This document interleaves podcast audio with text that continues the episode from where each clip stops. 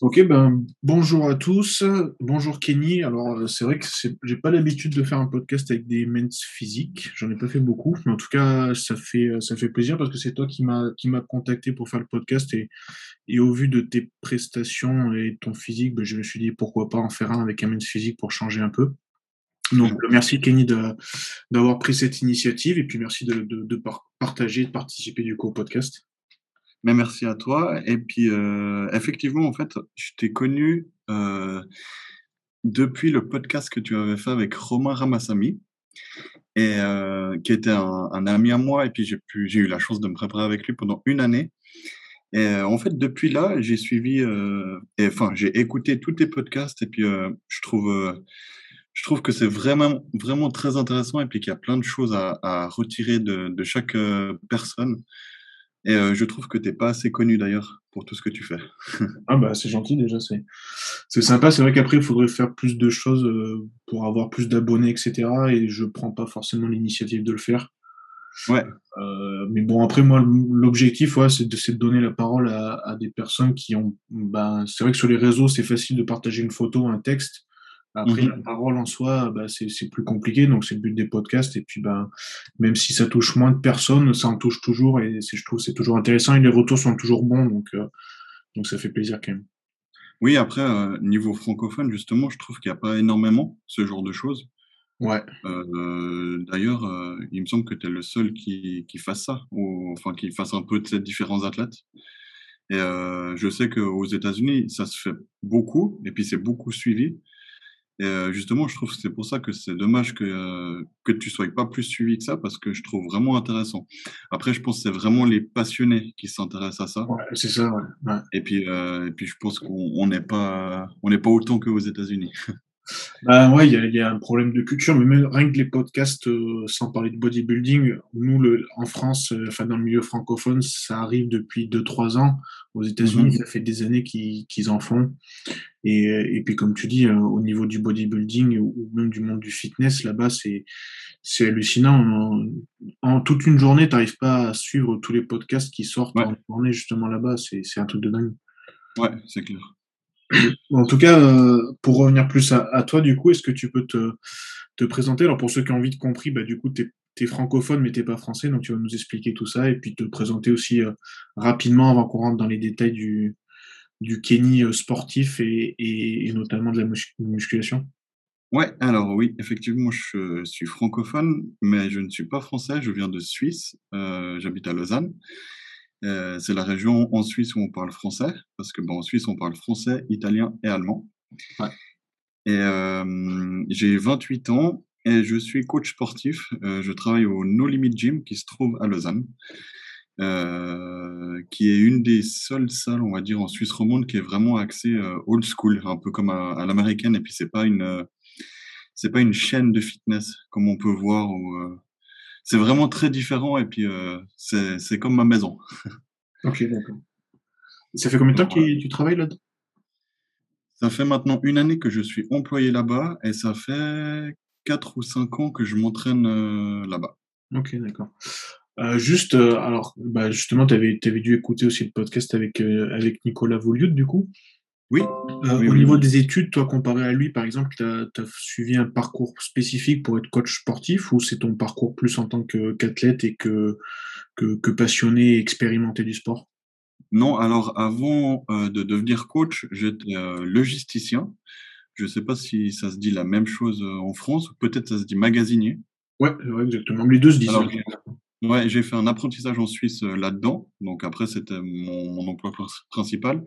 Et puis, j'ai fait six ans en tant que magasinier. Et puis, durant cette période, en fait, j'ai pris euh, une formation en Suisse qui s'appelle IFAS. Je suis pas sûr, euh, je me souviens plus ce qu'il avait dit euh, Nico, ce qu'il avait fait.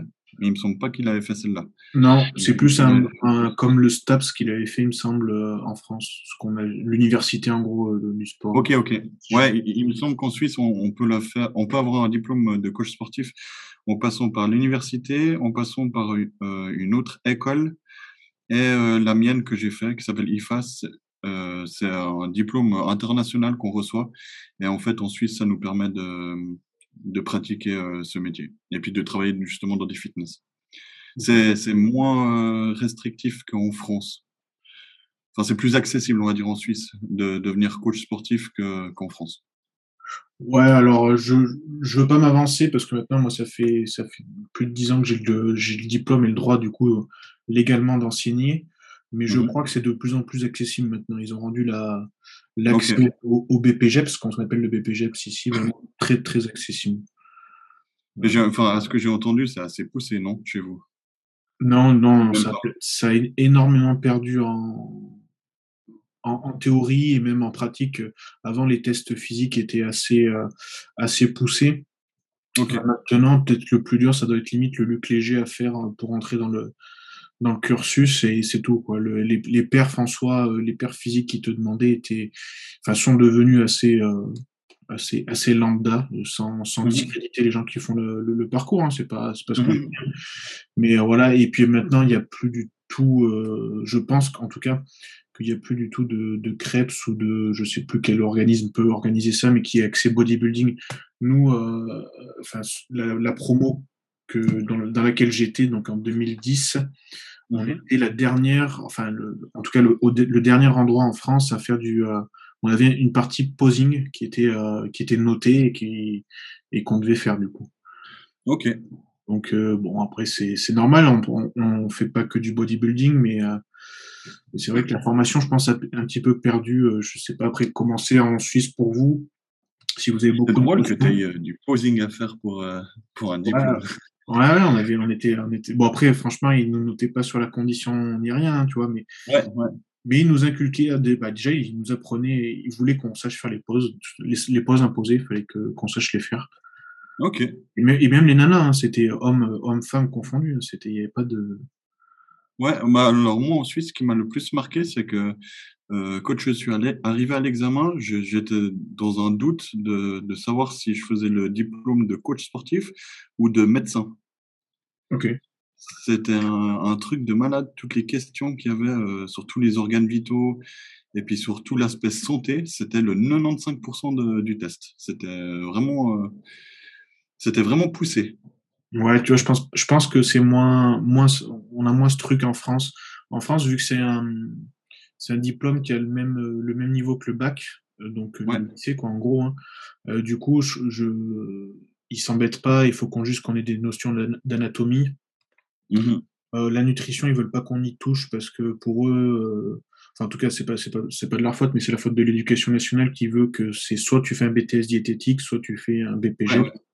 Ouais.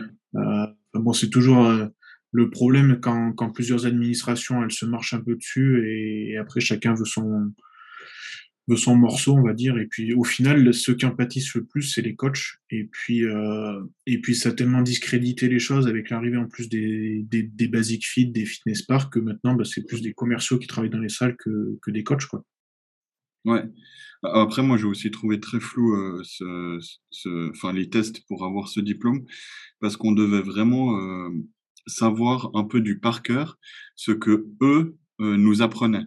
C'est-à-dire que même si tu étais pas d'accord au niveau nutrition ou au niveau entraînement, heu, eux ne ne rentraient pas en discussion, mais dans le test, tu devais vraiment savoir ce qu'eux t'apprenaient. Il y avait pas de discussion possible ou, Ouais. de dire: «Mais, moi je trouve que ça, c'est plus juste que ce que toi tu penses». C'était vraiment, ce qu'eux ils pensaient, c'était la seule solution et il fallait savoir ça. Ouais, Donc ça, j'ai trouvé assez dommage parce qu'après, bah, le ce métier, pour moi, il y a pas une façon de faire. Il y en a il y en a des Mmh. millions et puis c'est c'est propre à chacun donc heu donc voilà, après, bah, c'est vraiment, heu, c'est c'est c'est encore du business, quoi. Ouais, c'est ça, mais comme tu dis, heu, je pense que si les mecs qui t'apprennent, ils ont pas capté que justement il y avait, enfin chaque personne était différente et qu'il fallait s'adapter à chaque fois, Mmh ça devient compliqué. Après, je suis d'accord, mais on le voit bien d'ailleurs, hein, dans les même dans les grands noms qui coachent, heu, qui les préparateurs les plus connus, heu, dans dans le monde, chacun Mmh mh. prêche pour sa paroisse. Mais bon, il y a il y a on voit bien aussi qu'il y a pas une seule manière de de de réussir. En tout cas, il y a jamais eu, heu, un seul coach qui a préparé tous les Monsieur Olympia, donc Oui, c'est sûr. c'est la preuve qu'il faut s'adapter et que toutes les méthodes peuvent marcher, quoi. Ouais, après, je pense aussi que pour eux, c'est enfin, c'est con à dire, hein, mais je pense c'est plus simple pour eux de faire de cette façon parce qu'autrement à à, à corriger tous les tests, ça ça Ouais, doit être une ouais. énorme, une énorme galère, quoi. Ouais, c'est sûr. Euh, du coup, pour revenir plus à, à toi, euh, donc ton parcours de sportif en, en, en tant que tel, avant que, avant que tu fasses de la muscu comme ça et tout, ça, ça a été quoi? T'as, t'as fait, euh, t'as fait du foot, par exemple, en Suisse, il y a quand même pas mal de foot, il me semble. Ouais, j'ai fait du foot depuis mes 4 ans. Et euh, pour moi, je, pour moi, j'étais parti pour faire du foot toute ma vie, parce que bah, c'est, c'est toujours ma passion, hein, et puis j'adore toujours ça. Mais euh, j'ai eu deux grosses blessures euh, à mes 17 ans, la, la fameuse blessure du genou de tous les Ah oui, sportifs, tu de peux passer pro, du coup. Non, ouais, voilà. Non, alors j'ai pas été blessé au genou. Moi, j'ai eu une grosse blessure au niveau du dos, euh, qui vient de, de ma naissance en fait, parce que je suis né avec un torticolis congénital. Ok. Si tu veux, quand je suis né, j'ai eu le, tout- toute une partie de mon côté gauche de la nuque et qui descendait dans le dos, qui a été complètement déchirée. Et euh, en fait, mes sept premières années de vie, j'ai dû faire de la rééducation quasiment tous les jours avec ma mère pour euh, que ma tête se tienne droite. Parce que vu que j'avais tout le côté gauche euh, bah, du haut du corps qui était complètement déchiré, euh, si tu veux, ma tête partait un peu sur le côté gauche, mais dans mon cerveau, j'avais ma tête qui était droite, tu vois, donc pour moi, ça me posait pas de problème. Ouais, bien sûr. Et euh, du coup, j'ai dû faire euh, sept ans de rééducation euh, là-dessus pour bah, me tenir normalement. Et bah, tu vois, vu que c'était quand j'étais tout petit, c'est pas quelque chose que j'avais conscience qui pouvait être dangereux par la suite, en fait. Et puis, j'ai reçu, enfin, en gros, j'étais plus faible déjà de base que tous les autres enfants au niveau du dos. Et puis, bah, moi, j'en avais pas conscience. Et puis, euh, à- bah, quand on arrive, euh, quand tu fais du foot, puis que tu arrives à, à partir de 15, 16, 17 ans, tu arrives un peu plus dans les contacts. Et euh, bah, là, à mes 17 ans, j'ai eu un gros contact. euh, en fait, j'ai reçu, euh, euh, en fait, j'ai fait un amorti de la poitrine, donc j'étais en l'air. Et la personne qui était derrière moi est arrivée avec ce- son genou au milieu de mon dos. Ok. Et ça m'a fait un choc dans le dos. Je suis tombé euh, au sol et en fait, je ne pouvais plus du tout bouger. Du coup, j'ai eu une, euh, mon dos qui a été bloqué pendant six mois. Donc, euh, j'ai eu de nouveau de la rééducation à faire. Et puis, bah, au bout des six mois, j'ai repris gentiment les, les entraînements. Sauf que bah, j'arrivais pas à retrouver le, le petit niveau que, que j'avais. Mm. Et c'était quelque chose qui était assez frustrant. Et euh, j'ai voulu quand même euh, bah, me forcer à, à aller chercher le, le niveau que j'avais avant. Et en fait, le premier match que j'ai pu euh, refaire, bah, juste avant le, le début du match, je fais un dernier tir à, à mon gardien euh, qui était encore à l'échauffement. Et puis, bah, j'ai eu une déchirure de, le, de la haine. Ouais. Et euh, ça, ça m'a duré de nouveau trois mois. Et puis là, en fait, je me suis dit, bah, c'est mort pour moi. Et puis euh, aussi, dans ma tête, je voulais, euh, d'un autre côté, en fait, bah, muscler mon dos pour que j'ai plus, euh, plus ces problèmes parce qu'on m'avait conseillé justement de, de commencer le, le fitness uniquement pour muscler le dos, vu que j'étais plus faible que, que les autres de base. Et puis, bah, dans ma tête, j'étais du coup assez dubitatif de continuer à, à faire du foot dans un niveau qui était beaucoup plus bas que ce que j'étais avant. Et euh, bah, en fait, c'est de là que j'ai pris goût euh, à la muscu et puis où je me suis lancé à, à 100% dedans. Et puis voilà, ça a démarré comme ça. Et t'avais quel âge, du coup, à ce moment-là? C'était entre. 17 ans? euh, bah, ma blessure était à mes 17 ans Ouais. et j'ai commencé dans un fitness juste avant mes 18 ans. Juste euh, sur la blessure, toi, ça me fait, euh, ça me fait un petit peu rebondir euh, et penser à. Il y avait eu les débats, et, enfin, il y a encore eu des débats cette année à cause de ça. De, je sais pas si tu as suivi, c'était Anthony Lopez, le gardien de Lyon, qui fait des sorties un peu kamikazes, moi, je trouve. Ouais.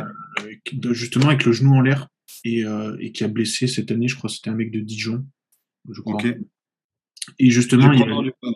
Les spécialistes, ils se disaient, euh, bah, t'avais ceux qui disaient, ouais, bah, faut jouer agressif, euh, c'est normal, entre guillemets. Et puis t'as ceux qui disaient, ouais, mais c'est hyper dangereux pour l'intégrité physique. Et là, t'es en Mhm. train de prouver quelque part que oui, un, un genou en l'air lancé, euh, c'est hyper dangereux, quoi. Ouais, après, c'est vraiment dans, dans le feu de l'action parce que tu vois, la personne qui est venue contre moi de, de dos avec son genou, je- moi, je peux pas te. Je me souviens pas du tout de l'action, tu vois, mais peut-être que moi, je suis venu de, de côté. Donc, lui, il allait l'amortir avec son genou, et puis moi, je lui ai passé devant Mhm. avec ma, ma poitrine et j'ai reçu son genou dans le dos. Enfin, franchement, c'est pas clair pour moi, mais c'est aussi. euh. Peut-être que lui n'avait pas du tout l'intention d'être dangereux, tu vois. Oui, oui, bien sûr. Non, mais là, c'est que Anthony Lopez, lui, il a eu. C'est pas la première fois, en tout cas, que ça est arrivé. il, avait, il avait pris, je crois, un carton rouge contre Mbappé une fois aussi à cause de ça. Donc, il est assez coutumier du fait, mais bon. Ouais. Après, ça peut être assez violent, hein, les blessures qu'il y a au foot. Mine de rien.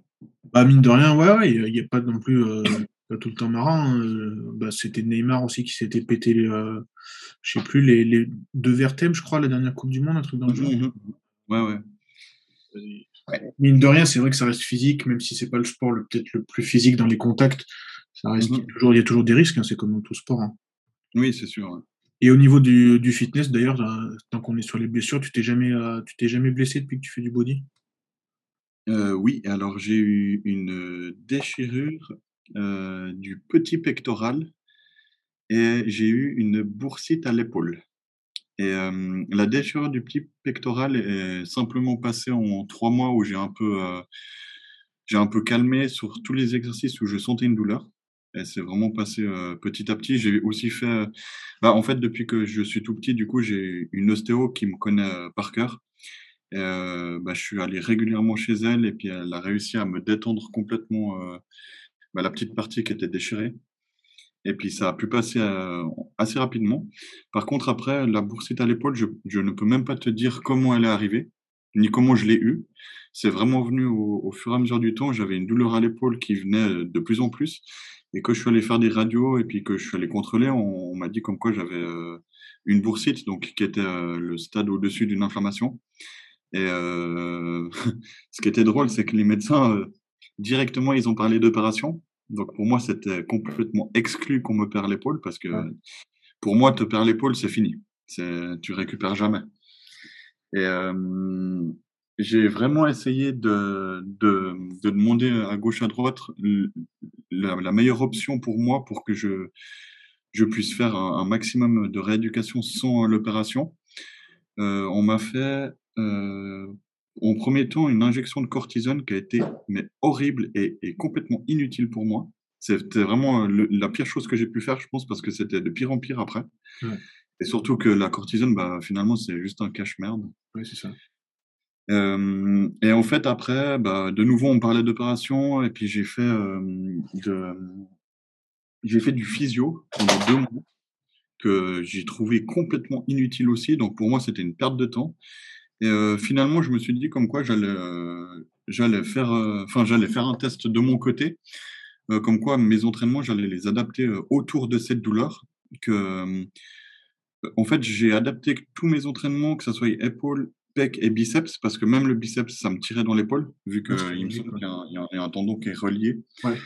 Et ça m'a pris deux ans où en fait pendant deux ans la douleur était complètement changeante. C'est-à-dire qu'à un moment donné, je pouvais faire des développés inclinés, que ce soit alter ou barre, mais le développé couché, impossible. Du coup, je faisais du développé, euh, tout ce qui était plus sur l'incliné, je, je, mettais plus mes entraînements, j'axais mes entraînements là-dessus. Mais au bout de un, deux mois que je faisais comme ça, et eh ben en fait, ça, ça, changeait.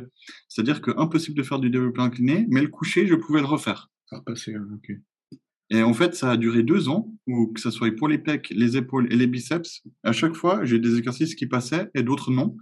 Et pendant deux ans, en fait, c'est comme si j'ai fait un peu le tour. Et pour moi, c'est comme si pendant deux ans, j'ai un peu lubrifié, tu sais, l'endroit où j'étais blessé. Et ça a permis à mon corps de, bah, se guérir tout seul. Parce que, bah, sincèrement, je peux même pas te dire depuis quand je suis guéri. C'était vraiment au fur et à mesure du temps où euh, je jouais comme ça avec les exercices que j'arrivais à faire et les autres que j'arrivais pas. Et puis tout d'un coup, bah, j'arrivais de plus en plus à tout faire. Et là, ça fait maintenant une année où j'ai plus aucune douleur. Ouais, c'est plutôt bon signe. Après, c'est peut-être aussi que tu as réussi à, t'adapter sur quasiment tous les exercices et, et à trouver la bonne manière de, de t'entraîner autour. Peut-être c'est ça aussi. Je pense qu'il y a beaucoup de médecins qui te disent, tu sais, d'arrêter quand tu as ce genre de, de douleur, d'arrêter de t'entraîner. Et je pense que c'est la pire chose à faire. Je suis assez d'accord parce que, je, enfin, je sais pas ce que toi tu vas me dire, mais en, général, le problème c'est que déjà tu t'atrophies le mmh muscle, le muscle et tous les tendons, articulations, tout ça autour de, de, de cette blessure, en fait, ils, ils se mettent en pause. Et je pense que, bah, on dit bien le mouvement, c'est la vie. Et, et de, de, garder une activité, ça permet aussi de garder une activité euh, sanguine autour de, de cet endroit. Et en général, c'est quand même plus bénéfique de, de s'entraîner. Après, il faut, faut être intelligent, sinon ça meilleur de s'entraîner à ce moment-là. Mais Ouais, justement. Il faut vraiment adapter tes entraînements par rapport à ce que tu peux faire. Puis pour moi, c'est vraiment ça qui va lubrifier autour de ta douleur et puis permettre de guérir. Et puis comme tu dis, en fait, le tendon qui est touché, il va si tu si tu arrêtes de t'entraîner, il va complètement s'atrophier. Et j'ai eu la même chose au au genou. j'ai eu une période où j'arrivais plus du tout à squatter. Et il y a quelque chose que je faisais de faux depuis longtemps, c'est que je ne m'étirais jamais. Et j'ai commencé à m'étirer tous les jours, quadriceps et ischio. Et en fait, c'est comme si j'ai réussi à retondre, bah, les tendons de mon genou et du coup, ouais, depuis depuis que j'ai cette routine, j'ai plus aucune douleur de nouveau. C'était le tendon rotulien qui te qui te tirait? Alors, le médecin chez lequel j'allais me disait comme quoi, hem, j'étais en train d'avoir un déracinement au niveau de de la rotule et que si je, je commençais pas les étirements régulièrement, bah, c'était une grosse blessure qui m'attendait. Du coup, je m'y suis mis le jour d'après et puis, bah, comme par magie, tout va mieux. Et c'est marrant d'ailleurs, du coup, en tant que coach, tu tu conseilles à tous ceux que tu coaches de s'étirer? Heu, alors ça, c'est un conseil qu'on doit donner à tout le monde. Après, heu, pas beaucoup de monde le fait, hein. Ça prend du temps, c'est chiant, mais Ouais, c'est hyper important, hein. Ouais. Et quand tu quand tu dis du coup tu tu t'étires, est-ce que tu le fais, tu le fais après l'entraînement, pendant l'entraînement ou, tu le fais genre, Alors, là, j'ai pris une routine, je le fais tous les matins après mon cardio, parce que je fais mon cardio à jeun. Donc donc tu le fais quand même assez loin des des entraînements quelque part? Ouais. Des entraînements en résistance, hein, je j'entends. Oui, Ouais. oui. Ouais, c'est assez important parce que, heu, il y a encore cette, heu, cette mauvaise idée qui vient pas mal de l'athlétisme, heu, de s'entraîner en en dynamique avant le les avant l'exercice et puis après en statique après l'exercice c'est souvent plus une cause de blessure qu'autre chose donc Mmh mh. moi je le conseille pas, je sais pas toi mais Mais je le conseille pas non plus. Enfin moi, quand je le conseille, c'est vraiment après le cardio, vu Ouais. que, bah, le cardio, je le fais de base espacé de mes entraînements et puis, heu, ça m'a jamais posé de problème de le faire Ouais. après le cardio donc pour moi, c'est le moment idéal. Oui, mais parce qu'aussi ton cardio, j'imagine que du coup tu fais, heu, tu fais pas du HIIT et donc du coup c'est moins traumatisant que que l'athlétisme qui, là, pour le coup, est vraiment, Oui, oui, oui. Au niveau de l'intensité assez, heu, assez conséquent, ouais. Mmh mh. OK, donc du coup, ça fait ça fait donc ça fait maintenant tu as attaqué, on va dire, à 17-18 ans la muscu. Mh. Heu, comment tu en es arrivé à aller sur scène, en fait, tout simplement?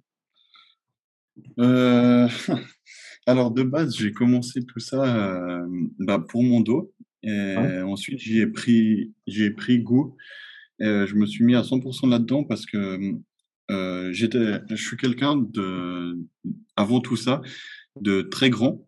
Je fais 1 m, heu, 85. Enfin là, aux dernières compétitions, je suis mesuré à 88, donc je grandis d'année en année. Je sais pas comment ils font.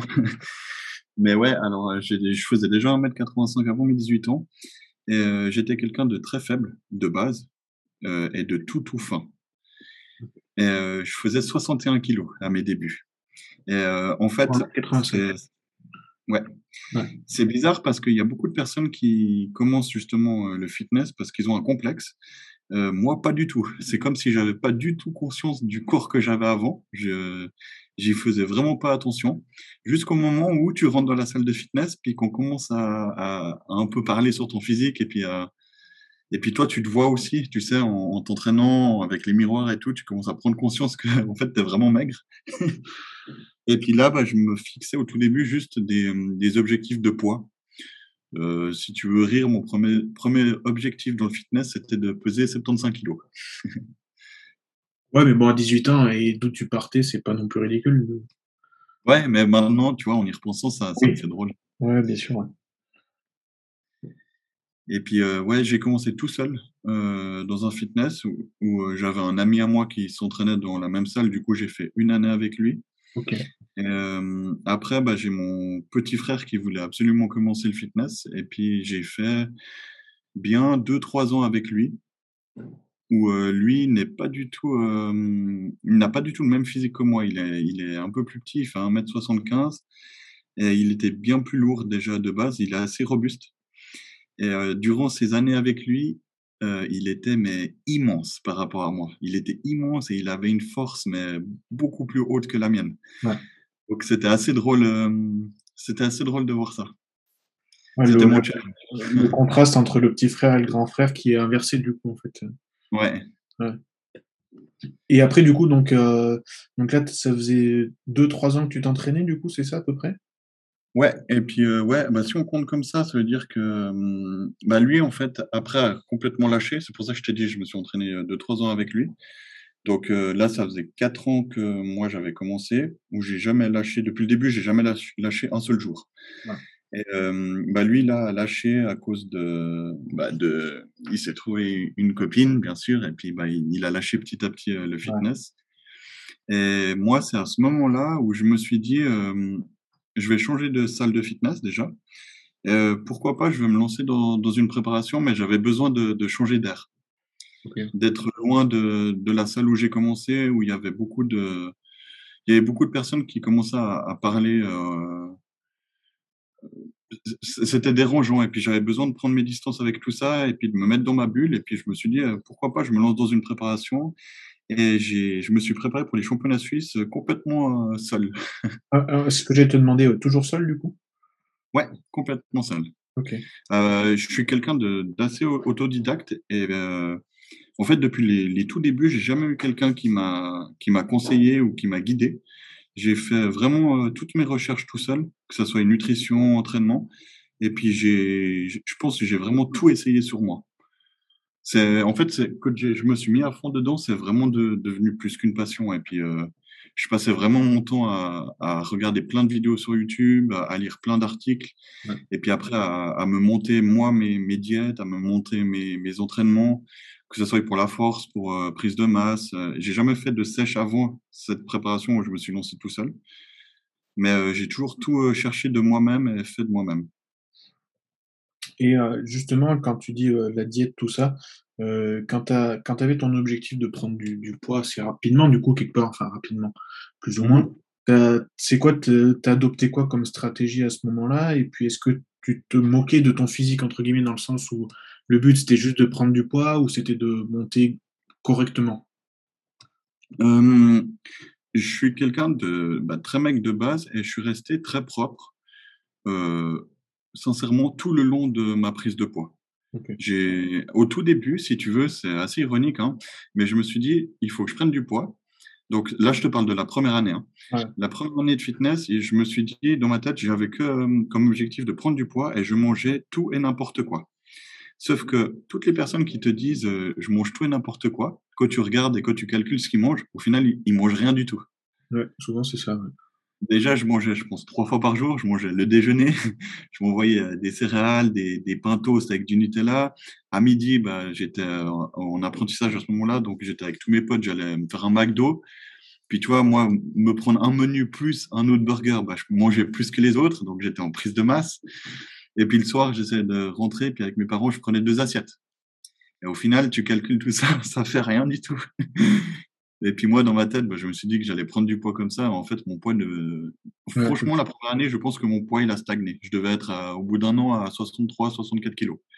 Ah oui, donc ouais, pas. Non, euh, c'est au bout d'une année que j'ai commencé avec mon frère, où euh, là, vraiment, je me suis beaucoup plus renseigné sur la diète. Et puis, c'est moi qui ai guidé mon frère à ce moment-là. Donc, euh, j'avais fait une diète pour moi, pour mon frère, le plus clean possible. Donc là, je pense que je mangeais déjà 4-5 fois par jour. J'avais rajouté un repas, voire deux. Un repas de plus, plus une collation après l'entraînement, du coup. Et euh, vraiment clean. Donc là, à base de riz, de, de patates, de poulet, de bœuf. Puis le matin, j'avais commencé à me faire des pancakes avec euh, des œufs et puis de l'avoine de chez MyProtein, je me rappelle. C'était les tout premiers avoines avec arôme en Ouais. poudre. Et euh, là, mon poids a commencé à bien exploser. En fait, en- en- je me suis dit, purée, je mange clean et là, ça monte. Ouais, c'est juste qu'en en tant que quantité, bah là, tu, tu en voyais beaucoup plus. Ouais, et puis du coup, tu contrôles, con- tu contrôlais mieux aussi, non? Ouais, bah, c'est justement le moment où je commençais à contrôler. Ouais. Euh, je regardais mon poids chaque semaine et dès que je commençais à bloquer, bah, j'avais, je prenais un repas où j'augmentais euh, simplement les quantités de carbs. Et j'ai fait ça pendant bah, toute la période où je m'entraînais avec mon frère. Et euh, quand je me suis lancé, donc ça a duré trois ans. Et donc jusqu'au moment où je, je, me suis lancé du, du coup pour euh, cette préparation au championnat suisse. Et si je me trompe pas, je suis monté à, à 89 kilos. Ouais, donc euh, sacré parcours quand même depuis, euh, depuis les débuts. Ouais, et il me semble pas que j'ai des photos, mais j'ai un souvenir que j'étais toujours propre. J'étais vraiment pas à 89 kilos gras. J'ai jamais été gras en fait. Ouais. Ouais, tu as un métabolisme qui, du coup, est quand même pas fait pour être, euh, pour être gras, du coup. Non, du tout. Ouais, j'ai mon métabolisme, c'est une Bugatti. c'est dans ce sens, ça va, c'est sympa en général. Ouais, par contre, pour prendre du poids, c'est autre chose. Après, ouais, du coup, tu es, plus limité à ce niveau-là. Mmh au moins, tu as un petit peu moins de difficultés à sécher. Pour certains, en tout cas, ça, ça va être un, un sacré avantage. Ouais. Euh, et donc, du coup, là, tu te prépares pour ta compète. Tu te prépares toujours tout seul. Et genre, euh, tu as décidé, parce que c'était c'était normal et que tu en entendais parler, de faire ce concours-là ou c'était juste euh, l'opportunité? Alors en fait, en changeant de fitness, bah, j'ai eu d'autres, j'ai eu d'autres connaissances et puis bah, je suis tombé sur quelques personnes qui faisaient justement de la compétition. à ce moment-là, euh, les deux fédérations, donc IFBB et NPC, ne s'étaient pas encore séparées, donc c'était encore IFBB, la seule fédération. Et moi, j'avais des, connaissances qui faisaient, euh, on va dire, ceux qui avaient le plus de niveau concouraient chez IFBB Suisse et les autres faisaient WABA. Alors moi, Waba, c'était complètement exclu que j'y mette les pieds. Quand je voyais euh, le niveau et puis quand je voyais les personnes qui montaient sur scène, ça me donnait pas du tout envie. Je préférais aller à IFBB puis terminer dernier que d'aller à Waba puis d'avoir un physique qui ressemble pas à grand chose puis de gagner. Ouais, je comprends. Donc pour moi, c'était complètement exclu puis je me suis directement tourné vers euh, vers IFBB. Et euh, bah, du coup, c'était le petit challenge que je me suis lancé. J'ai commencé ma prépa bah, tout seul, de nouveau. Euh, je me suis dit que j'allais essayer euh, bah, de sécher pour la première fois tout seul, puis que bah, j'allais voir ce que ça donnait. Je suis vraiment parti à l'aveugle, et puis euh, j'ai fait une belle prépa pour une première, et puis tout seul. Par contre, j'étais déjà prêt à six semaines de la compète. et j'étais franchement en train de crever. Et en fait, à ce moment-là, il y a deux personnes, euh, c'était deux femmes qui font euh, depuis euh, assez longtemps de la compétition, que je côtoyais à ce moment-là, qui s'appellent Ingrid et Céline. Et en fait, je leur ai demandé de me donner leur avis d'un œil externe sur, sur la prépa que, que je m'étais faite tout seul. Et puis pour qu'elles me guident un petit peu pour que je tienne les six dernières semaines parce que j'étais au bout du bout. Et six semaines, c'est beaucoup. Ouais, bah, carrément, surtout euh, quand en plus c'était la première fois, tu, tu, sais pas trop comment psychologiquement tu vas réagir à ces six semaines, sans parler du physique. Ouais. Euh, ouais, ça peut être très très long, hein, six semaines là, à ce moment-là. Ouais, et puis du coup, bah, elles m'ont beaucoup recadré niveau euh, diète surtout, où elles m'ont fait manger. En fait, elles m'ont laissé la diète que j'avais, mais elle me, elle me disait euh, quand euh, visuellement je devenais vraiment très très plat et puis elle me faisait euh, soit un repas pour un rebond, soit une journée de, de recharge mmh qui m'a permis de, de, vraiment tenir jusqu'au bout. Mais je pense que sans ça, j'aurais été anorexique sur scène parce que je pense que j'aurais tenu, mais que j'aurais tenu la même diète jusqu'au bout et que ça aurait été une catastrophe. Du coup, c'est quoi pour toi les, les, plus grosses erreurs que tu as commises euh, sur cette préparation? C'est vraiment d'avoir été trop vite ou c'est d'avoir, euh, je sais pas, par exemple, fait trop de cardio à un moment donné et du coup ça a accéléré les choses ou... Alors, je faisais pas beaucoup de cardio cette préparation. Je, je m'étais limité à un maximum 30 minutes par jour. Donc, euh, je trouve que ça allait encore. Par contre, je tirais énormément sur les glucides. J'étais descendu vraiment très bas. Puis en fait, pour moi, enfin dans l'idée que j'avais, c'était que euh, bah, qu'une prépa c'était dur et puis qu'il fallait que je tienne jusqu'au bout, puis que chaque semaine en fait, même si j'étais peut-être déjà prêt au niveau de ma condition, euh, bah en fait j'étais plus du tout lucide. Donc euh, je continuais en fait à descendre, à descendre, à descendre, alors que que j'étais complètement ralenti au niveau de, de mon état quoi. Ouais, je comprends. Et mais je, je, dirais pas que c'est une erreur à part ça, parce que bah, c'était ma première, et puis, et puis tu apprends de tout ce que tu fais de toute façon. Ouais, exactement. Et puis, heu, bon, heu, souvent, heu, il vaut quand même mieux être prêt être prêt plus tôt que et pas être prêt le jour de la compétition, donc Ouais, c'est exactement. c'est pas non plus la la plus grosse erreur qu'il peut y avoir, quoi. Mais c'était au niveau ouais, notamment parce que, les premières fois, souvent, le cardio, soit on en fait trop, soit on en fait pas assez en se disant, «De toute façon, ça passe». Heu, c'est surtout, des ch de ce genre de choses comme ça où il y en a des fois aussi qui, heu, qui font aucun rebond pendant toute la toute la prépa alors qu'ils font une prépa assez dure. Tu vois, c'est des choses comme ça qui qui peuvent, qui peuvent se faire comme erreur, je pense. Ouais, après si tu tires, je pense vraiment, sans arrêt, puis justement que tu fais pas de rebond ou de jours de recharge, heu, ton métabolisme au bout d'un moment il il se fatigue aussi. Heu, Mmh. donc toi tu es extrêmement fatigué, ton métabolisme ralentit et puis au final, heu, c'est même pas que tu deviens plus sec, c'est que tout ralentit puis que puis que tu avances plus. Ouais. Ouais, tu ra tu ralentis même, heu, c'est ça le truc, c'est que tu ralentis ton processus de sèche même, donc de toute façon c'est Ouais. c'est pas forcément, enfin c'est du perdant-perdant, j'ai envie de dire limite donc heu Mmh mh. et Et puis, du coup j'ai terminé cette prépa comme ça. J'ai fait en Suisse avant, quand il y avait IFBB, il y avait donc, heu, 2 compétitions à la suite, à l'intervalle de 2 semaines. Parce qu'il y avait, heu, comme, heu, une qualification, c'était une, ça s'appelait la Swiss Coupe où, c'était ouvert à l'international, où, en gros, bah, chaque athlète devait, participer à cette Swiss Coupe pour participer 2 semaines après au championnat suisse. Et donc du coup, la Swiss Coupe a été ma 1re compétition où j'ai terminé, heu, 7e, donc juste pas dans le top 6, donc j'ai pas eu accès aux finales. Et pour la petite histoire, le gagnant de cette compétition, c'était, heu, bah, sa 1re compétition à lui aussi, c'était Thomas Kunz. Le Suisse qui est aussi IFBB Pro Men's Physique actuellement. Je sais pas si tu vois, qui c'est? Je pense que si je voyais les photos, je te dirais oui. Heu, là de nom par contre, je peux pas je peux pas te dire, heu, exactement. Ouais, son Insta, il me semble, c'est Thomas Antonio Kunz IFBB Pro, si jamais. Ouais. Et du coup, bah, c'est lui, pour sa 1re compétition, qui remporte cette compétition. Et 2 semaines après, j'ai eu accès, heu, aux finales, heu, bah, de la compétition du championnat suisse où j'ai terminé 5e cette fois. Et puis, heu, je me rappelle aussi que j'ai été comparé, hem, avec Thomas au championnat suisse pour la 4e et 5e place. Donc lui a fini 4e et moi 5e. Il avait pas gagné le championnat suisse.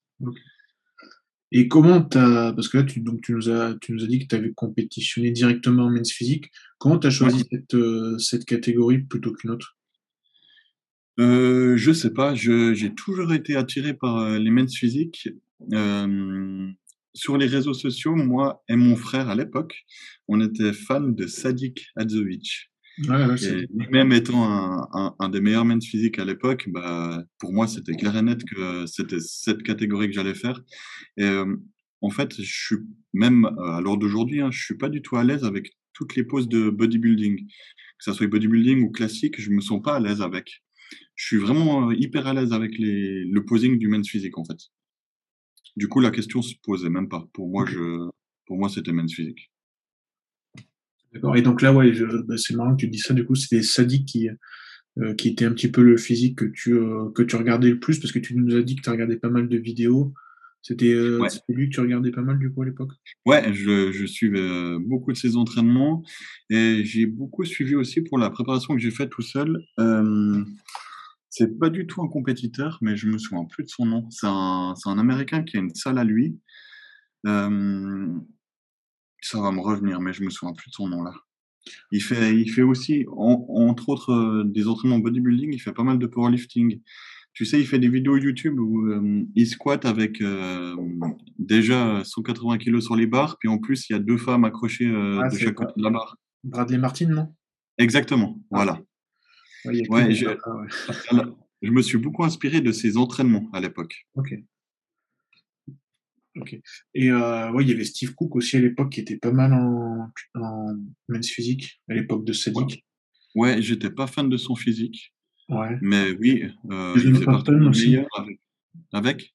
Heu, Jason Poston, je sais pas si tu vois qui c'est? Ouais, je je vois aussi, oui et puis, bah, il y avait, heu, Anton Antipov Ouais, qui est je revenu à la compétition cette année. Ouais et puis je le trouve magnifique cette année. Il a il a un retard par rapport au niveau qu'il y a actuellement, mais je le trouve vraiment magnifique par rapport à il y a 10 ans en arrière. Ouais, ouais, clairement, ouais. Il a un style qui est vraiment bien à lui. franchement, j'adore. Et puis même, tous ceux qu'on a cités, là, je les, je les avais rencontrés et j'avais discuté avec eux pour l'Arnold Classique. Je crois que c'était le premier Arnold Classique d'ailleurs, Men's Physique. Ok. À Columbus. Et franchement, tous autant qu'ils étaient, étaient vraiment très, très, très, très sympa et vraiment très abordable. Et puis toujours, ouais, franchement sympa. Sadik, vraiment aussi. c'était peut-être, ouais, Sadik et, Jason étaient vraiment, c'était les plus sympas. J'ai passé un bon moment avec eux. Ok.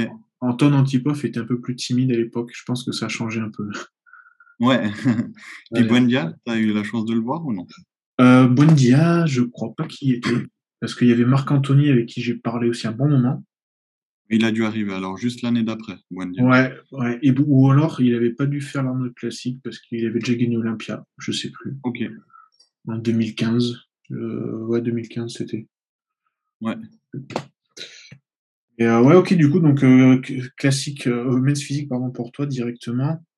Mmh donc, tu disais, ouais, les entraînements, d'ailleurs, tu t'es inspiré de, de Bradley Martin qui avait fait des compétitions men's physique, si je dis pas de conneries. Ok, alors je suis pas au courant. Il, me semble, hein, il me semble bien que si on retrouve des compétitions de, de Bradley Martin en NPC, il était en men's physique. Ok. faudrait, faudrait regarder. Mais euh, c'était quoi tes entraînements alors ouais justement pour euh, ou même tes entraînements actuellement hein, Est-ce que ça a beaucoup changé? Euh, En fait, les entraînements que je faisais avant, moi, ce qui était toujours important pour moi à mes débuts, c'était d'avoir du plaisir à, faire ce que, à aller m'entraîner surtout. Et je faisais pas exactement les entraînements que lui faisait, mais je m'inspirais beaucoup de ce qu'il faisait. C'est-à-dire que j'ai pas créé mon entraînement uniquement sur ces vidéos, mais je tirais, tu sais, un peu ce qui m'intéressait, ce que je pensais qu'allait être bien pour moi dans plusieurs de, enfin dans plusieurs vidéos qu'en fait que je regardais au niveau des entraînements. Et du coup, je construisais le mien par rapport à plusieurs vidéos que je regardais pour pour que j'aime en fait l'entraînement que j'ai et pour que ça soit le plus adapté à moi. Mmh j'ai vraiment fait au, tout à mes débuts vraiment au feeling j'avais besoin de d'aimer euh, ce que j'allais faire, puis d'aimer le plan d'entraînement que, que je me fais. Ok. Et donc c'était plus euh, des entraînements en volume ou tu privilégiais plus la force? Comment ça? Euh, J'ai jamais quitté le, le 8-12 reps. Ok. Ok. Et, euh, et, là, et là, ça a beaucoup changé parce que là, tu, tu nous dis à tes débuts, donc ça veut dire que ça as changé du coup ton approche un peu Alors en fait, j'ai eu il y a de ça deux ans et demi, la chance de pouvoir travailler avec Chris Lewis, Psycho Fitness. oui, alors lui, son approche de l'entraînement a énormément changé sur tout ce que j'ai pu faire avant. C'était énormément, énormément de volume. Et des 4 à 5 séries, de, ça peut aller de 12 à 25 répétitions pour chaque muscle. Ok.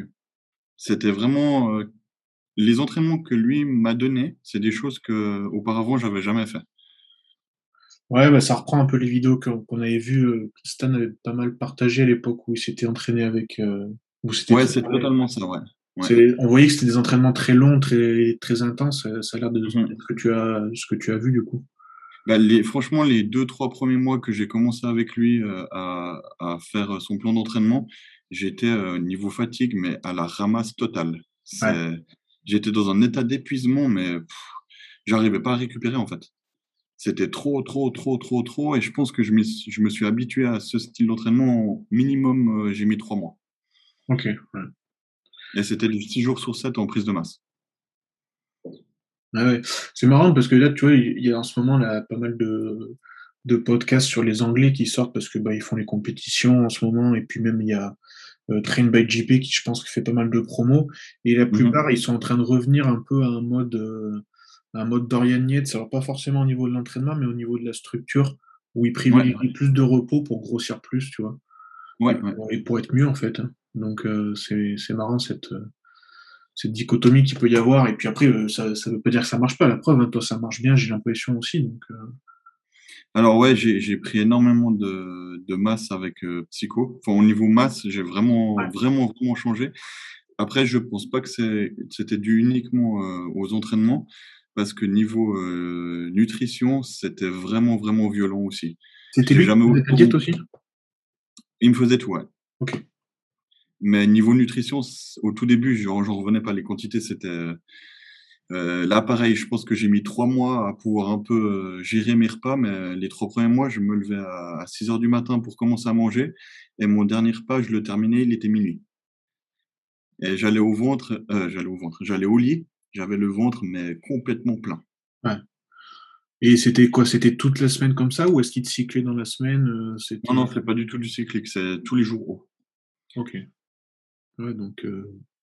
Et ça, tu, tu peux, tu t'en rappelles à peu près une journée? Est-ce que ça correspondait à peu près en, en, termes de quantité Les quantités de macro ou tu veux un repas les quantités? Ouais, juste enfin ce que tu faisais à peu près, quoi. Je pense que si c'est un peu loin, tu dois peut-être pas te souvenir de tout, mais. Ouais, non, ça, ça, fait, ça fait pas longtemps que je suis plus avec lui parce que j'ai changé de coach il y a maintenant un mois et demi. Donc c'est Ok, ouais, d'accord. Mais euh, ouais, par exemple, un, repas type en prise de masse, c'est 300 euh, grammes euh, de bœuf cuit, donc pesé cuit, avec 300, entre 3 et 400 grammes de riz pesé cuit, et 200 grammes de légumes. Et au niveau lipide, ça varie entre noix de macadamia et amandes. 30 grammes. donc, en plus, il fait, il fait pas de euh, low carb, euh, low fat, enfin, high fat ou inversement, c'est vraiment. Ah non, il y a tout qui explose. Il y a protéines, glucides, lipides, ils sont en explosion. Ouais. ça fait quand même pas mal. En plus, euh, enfin, s'ils te chargent autant légumes en plus à ce moment-là.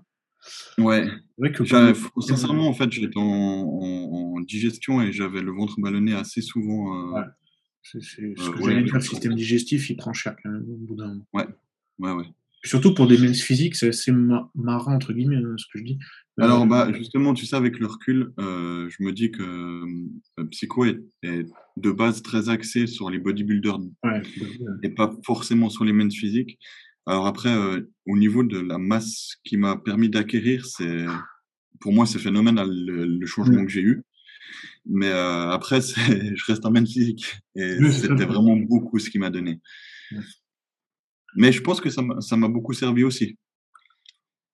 ouais, de toute façon, sûrement. La preuve, tu as réussi à obtenir ta carte pro après, donc c'est pas totalement mmh. grâce à lui, mais c'est pas totalement. Euh, non, il m'a. Ouais, pas étranger non plus, donc euh, ouais, c'est sûr. C'est clair, ouais. Après, c'est vrai que bah, pour ceux qui se rappellent, il avait fait, euh, on voyait déjà aider Charles Glass dans les vidéos de Flex Wheeler et Chris Cormier. Et je pense mmh qu'il a quand même une approche très body, psycho. Alors, en plus d'avoir une approche body, moi, je dis aussi qu'il a une approche, une approche à l'américaine et que euh, l'approche de, de la IFBB à l'heure d'aujourd'hui entre les États-Unis et l'Europe est très très différente. Bien sûr. Mmh. Que ça soit même chez les men's physiques entre les États-Unis et ici. Hein. c'est pour, ça que tu as changé de coach du coup un peu? Ouais, en fait j'avais un besoin de, de, changer de coach surtout parce que euh, les cinq dernières, enfin en fait mes cinq dernières compétitions avant euh, le changement de coach, donc avec Psycho, euh, niveau masse, j'étais au point par rapport aux autres, mais niveau condition, je n'arrivais jamais en condition le jour J. J'étais tout le temps en fait plein à péter. Et si tu veux, c'est comme si il, voulait me faire monter en body ou en classique, sauf que je montais chez les men's. Euh, chez les men's en Europe, c'est vraiment la condition qui prime. C'est pas le but, c'est pas d'être plein à péter quand tu es sur scène. Mm. Et euh, en fait, ce qui ce qui m'a fait euh, switcher au niveau de, je me suis dit que j'allais changer de coach, c'est que l'an dernier, j'ai fait trois compétitions à la suite. donc en 2020, fin 2020, j'ai fait Roumanie, où j'ai terminé troisième et où j'ai des photos sur mon Instagram où on voit en backstage, je suis vraiment plein à péter. C'est un, truc de malade. J'ai jamais été comme ça. J'étais, il me semble, à 105 kilos ce jour-là. Euh, et on, me place troisième. Et euh, en fait, les juges me font un retour comme quoi, en Europe, euh, pour gagner en men's physique, il faut une condition irréprochable. Et que là, je suis tellement plein à péter qu'ils peuvent pas me sortir du podium parce que ma, ma ligne est vraiment belle, mais ils peuvent pas me mettre premier ou deuxième parce que je suis pas du tout conditionné. Et euh, j'ai fait ce retour. Hmm? Quelque part, tu es dans les critères, mais un peu trop hors critères aussi. Donc, euh, voilà. Ah, et puis vu que moi, bah, là, à ce moment-là, j'avais l'intention d'enchaîner euh, bah, trois compétitions à la suite, c'était Roumanie. Directement la semaine d'après, il y avait San Marino en Italie. Mhm. Et après San Marino, il y avait l'Olympia Amateur au Portugal. Donc après cette compétition en Roumanie, bah, j'ai écrit à, à, Chris comme quoi bah, j'ai eu ce retour des juges et puis bah, qu'il fallait vraiment être conditionné en Europe, qu'il fallait limite pas être plein sur scène, mais vraiment avoir une condition irréprochable. Et euh, bah, je me souviens qu'il m'a fait décharger pendant 7 jours. Donc j'étais à 0 carbs pendant 7 jours. Et euh, le jour d'avant, j'ai même pas rechargé. J'étais aussi à 0 carbs.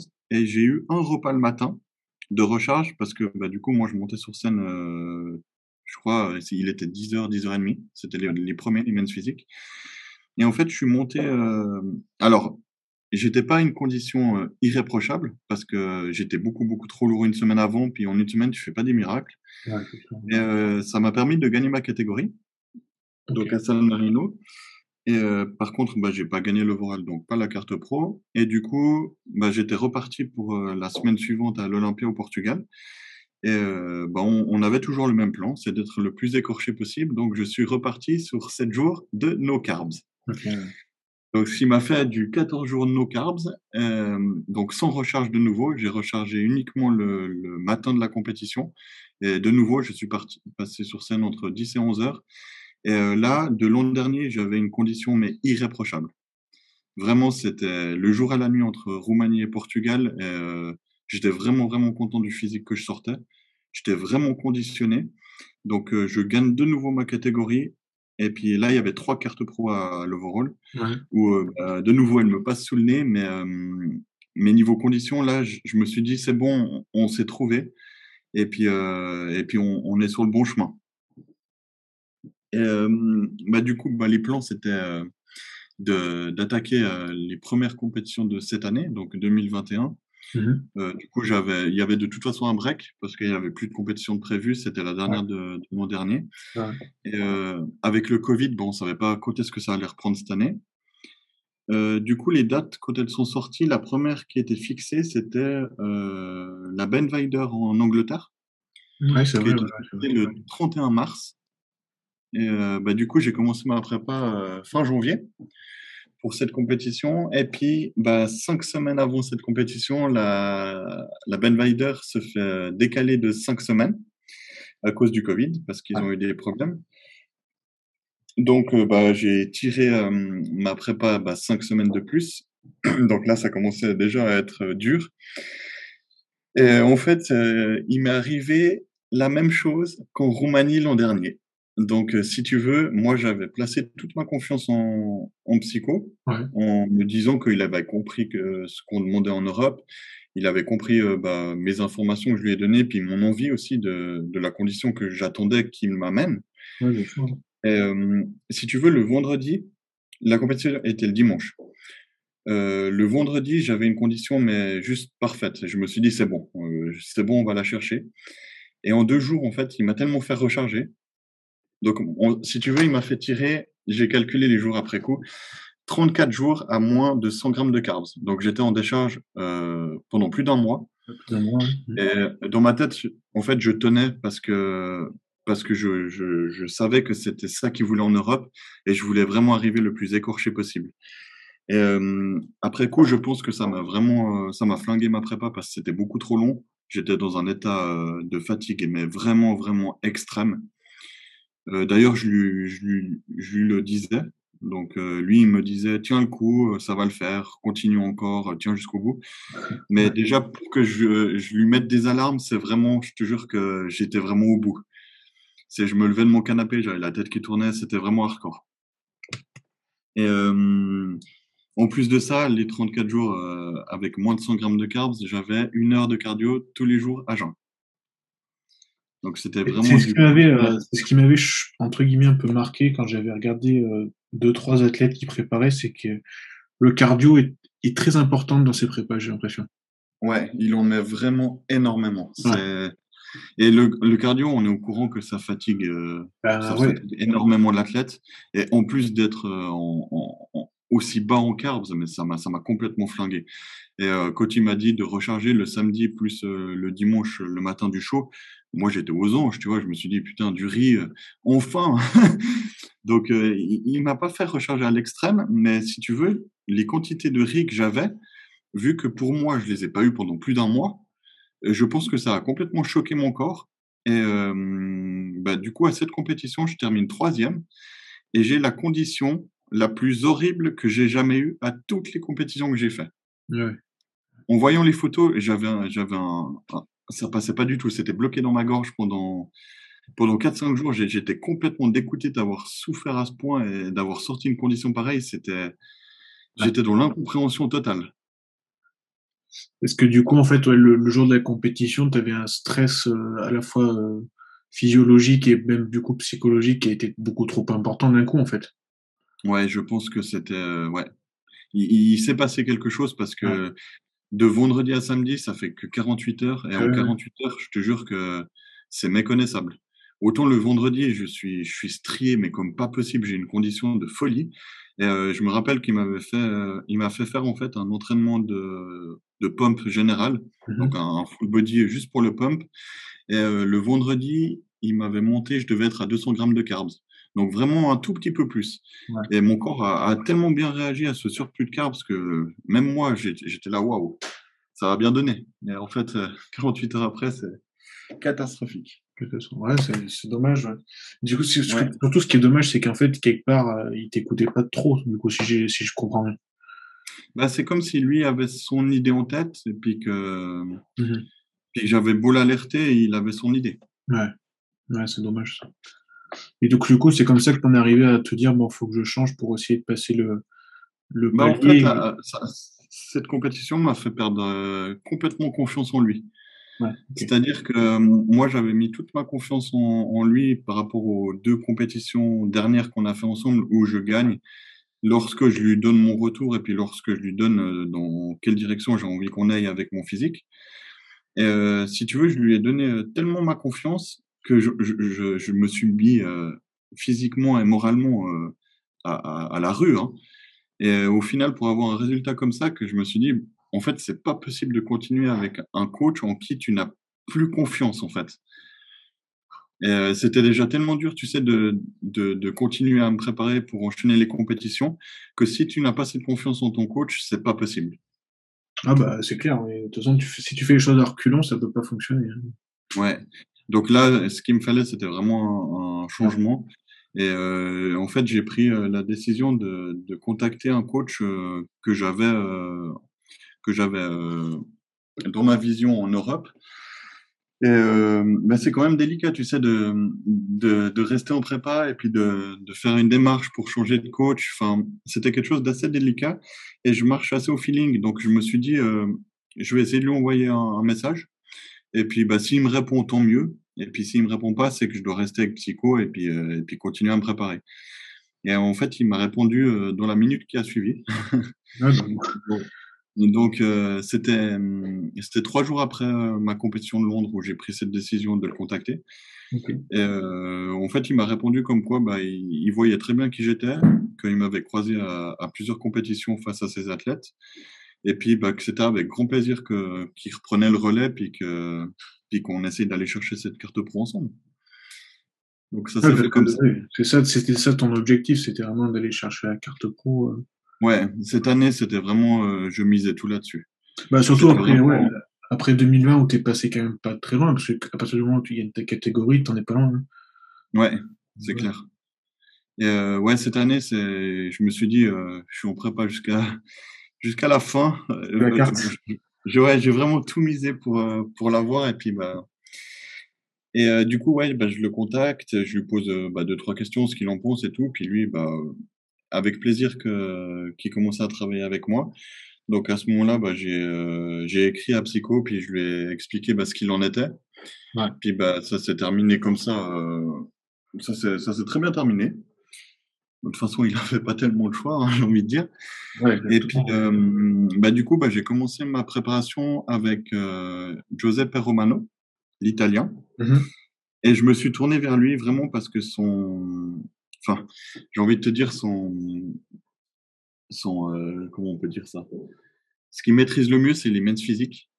Mais en même temps, je peux pas tellement dire ça parce que là, à chaque compétition de cette année, il a, il a sorti des cartes pro en men's physique, en bikini, en classique et en body. Donc, tous ces athlètes cartonnent. Ouais. Et en fait, je me suis aussi tourné vers lui parce que c'est un, un, préparateur qui est en Europe, qui est sur place aux compétitions et qui vraiment prime la condition avant tout. Si tu regardes sa page de, de préparateur, tu n'as aucun athlète qui n'est pas conditionné. Mais aucun. C'est vraiment hallucinant. C'est marrant ce que tu dis parce que dans le podcast de la semaine dernière, c'est ce qu'on disait avec Antoine. Mine de rien, la proximité est très importante euh, mmh à la relation coach, euh, coach-athlète. Et du coup, là, c'est aussi ce que tu es en train de, de dire, avec notamment bah, le fait qu'il soit présent sur, sur, la, sur place. Euh, après, la condition, un, un, coach américain peut te l'emmener, c'est pas le souci. La preuve, psycho oui, oui, oui. au moins une fois. Mais c'est vrai que ouais, il y a quand même cet aspect-là, il est quand même assez important pour vous les athlètes. Hein. Mmh ben, moi, c'était même pas cet aspect qui, qui était important, c'était surtout l'aspect de, de quelqu'un qui pouvait m'apporter la condition que, que j'avais besoin, parce que je pense que Psycho m'a tout apporté euh, pour avoir cette carte pro. Vraiment, euh, j'ai rien à, à lui redire. C'est juste que je pense que c'est pas Psycho qui m'aurait amené la condition qu'il me fallait pour avoir cette carte. Mmh et le combo de, du travail que j'ai fait en amont avec Psycho et, euh, et le travail que j'ai fait avec euh, Romano pour avoir cette condition bah, a mené au résultat que bah, finalement j'ai eu cette carte pro. Tu as, ouais, eu la carte pro du coup le week-end dernier en Italie en plus. Ouais, mais j'ai de nouveau dû enchaîner trois compétitions avant qu'elle tombe. Avec euh, Romano du coup, mais euh, donc la première c'était à Alicante donc, j'ai eu le temps de travailler quatre semaines avec lui. Et il m'a complètement changé mon physique. Ma taille a complètement bougé. Ma condition, bah, c'est le jour et la nuit. Euh, à Alicante, donc la première que je fais avec lui, donc il, est sur place là. Mmh je termine euh, deuxième de ma catégorie, donc à l'Olympia euh, en Espagne. Euh, directement la semaine d'après, bah, je pars en Ukraine, euh, où là, lui n'est pas sur place. Et puis là, je gagne ma catégorie où c'était assez impressionnant parce que c'est la catégorie où j'ai participé, où il y avait le plus de, de, participants. On était 22 sur scène. C'était assez impressionnant. J'ai jamais eu une, une, classe aussi grosse que ça. Et euh, du coup, là, je gagne ma classe, mais je gagne pas l'overall une fois de plus. Ouais. Et euh, bah, je tire du coup une semaine de plus euh, bah, pour aller en Italie à Milan où euh, là, bah, je gagne de nouveau ma catégorie et puis où euh, je tiens à préciser aussi que depuis euh, Alicante, donc de Alicante à Ukraine à Italie, mmh de semaine en semaine, ma condition est de mieux en mieux. Alors que déjà à Alicante, je l'ai trouvé exceptionnel. C'était vraiment impressionnant à voir, même pour moi en fait. Et puis c'est, tu sais à quel point en tant qu'athlète, c'est dur de dire que qu'on est content de sa condition. Ouais, Alors là,